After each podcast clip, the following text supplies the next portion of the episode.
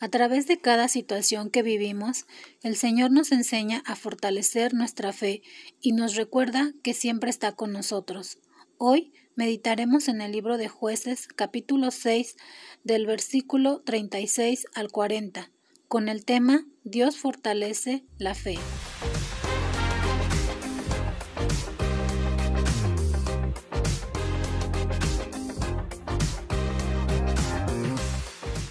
Y dice así la palabra.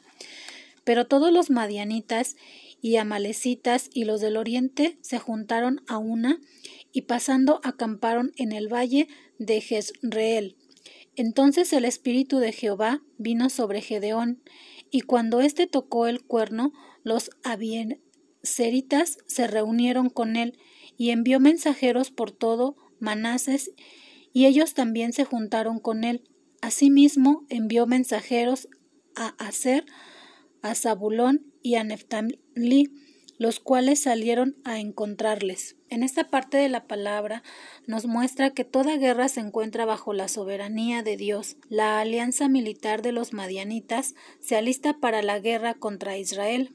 Acampan en el valle de Jezreel para conquistar la zona agrícola más rica de Canaán. El espíritu de Jehová viste a Gedeón con una armadura y su espíritu viene sobre él. Gedeón toca el cuerno para convocar al ejército y tocar el cuerno significa proclamar a una guerra santa, una guerra espiritual. El guerrero saldrá a pelear contra la alianza de los madianitas. Y aquí en esta parte eh, nos recuerda que nosotros también somos soldados que peleamos una guerra, pero es una guerra espiritual, una guerra santa. Por tanto, debemos estar vestidos con la armadura de Dios. Y en los versículos del 36 al 40 dice lo siguiente. Y Gedeón dijo a Dios, si has de salvar a Israel por mi mano, como has dicho, he aquí que yo pondré un vellón de lana en la era, y si el rocío estuviera en el vellón solamente, quedando seca toda la otra tierra, entonces entenderé que salvarás a Israel por mi mano como lo has dicho. Y aconteció así, pues cuando se levantó de mañana, exprimió el vellón y sacó de él el rocío, un tazón lleno de agua. Mas Gedeón dijo a Dios, No se encienda tu ira contra mí, si aún hablaré esta vez, solamente probaré ahora otra vez con el vellón. Te ruego que solamente el vellón quede seco y el rocío sobre la tierra, y aquella noche lo hizo Dios así.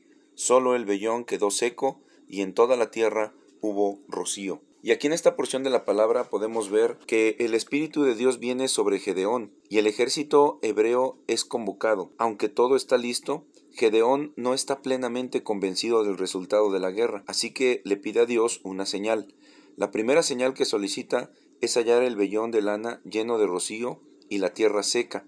Como segunda señal, pide lo contrario, que la tierra sea mojada con rocío y el vellón permanezca seco. Quizás dudó de la primera, por considerar posible que fuera solo resultado de un fenómeno natural, aunque el Espíritu de Dios había venido sobre él.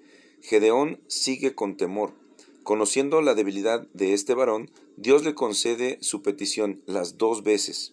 Dios también conoce nuestra condición y podemos ver en el Salmo 103, en el versículo 13, dice lo siguiente, Como el Padre se compadece de los hijos, se compadece Jehová de los que le temen, porque Él conoce nuestra condición, se acuerda de que somos polvo. Dios conoce nuestra condición humana, pero la fe mueve montañas. Por fe llega la sanidad, por fe ejércitos caen derrotados ante el poder de Dios. En primera de Juan capítulo 5 versículo 4 dice, porque todo el que ha nacido de Dios vence al mundo. Esta es la victoria que vence al mundo, nuestra fe. Familia, que nuestra fe sea fortalecida en Cristo Jesús y como Gedeón seamos confirmados y afirmados que con fe en el Señor todo lo podemos, pues es Él quien nos fortalece, y su Espíritu Santo esté sobre nosotros para vencer. Que Dios los bendiga.